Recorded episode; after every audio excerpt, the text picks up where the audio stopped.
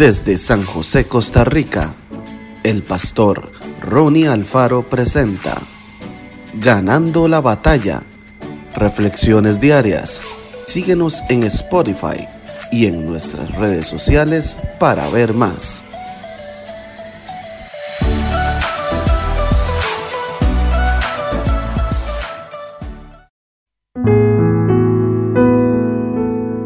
Salmo 90, 12. Enséñanos de tal modo a contar nuestros días que traigamos al corazón sabiduría. En la escuela y en la universidad es raro que nos enseñen a vivir. No es su objetivo. Las instituciones educativas nos proveen contenidos y nos guían en el proceso de aprendizaje. Al final de la carrera no recibiremos un diploma que diga fulano de tal sabe cómo vivir sino un título que acredite que cursamos y aprobamos las materias de un programa específico.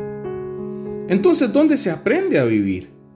La vida es tan compleja que esta pregunta no se puede responder de manera rápida y sencilla. Aprender a vivir es una aventura de toda la vida. En realidad Dios quiere que aprendamos a pensar cómo vivir. Nuestro Creador sabe que es muy fácil perderse en el pensamiento del montón hablar como hablan todos, opinar como lo hacen los demás, comenzar un noviazgo un matrimonio a la manera de la mayoría, manejar la sexualidad como muchos acostumbran hacerlo, gastar el dinero y no ahorrar nada para el futuro. Hay tantas maneras de vivir la vida. Ahora que somos personas adultas, debemos aprender a pensar, es decir, reflexionar qué cosas son buenas y cuáles no. ¿Qué personas nos ayudan a estar alrededor de nosotros y cuáles harán que vivamos en forma mediocre. ¿Qué clase de persona conviene elegir para iniciar, por ejemplo, el matrimonio? Mientras muchos viven sin pensar, Dios nos invita a meditar y tomar decisiones importantes.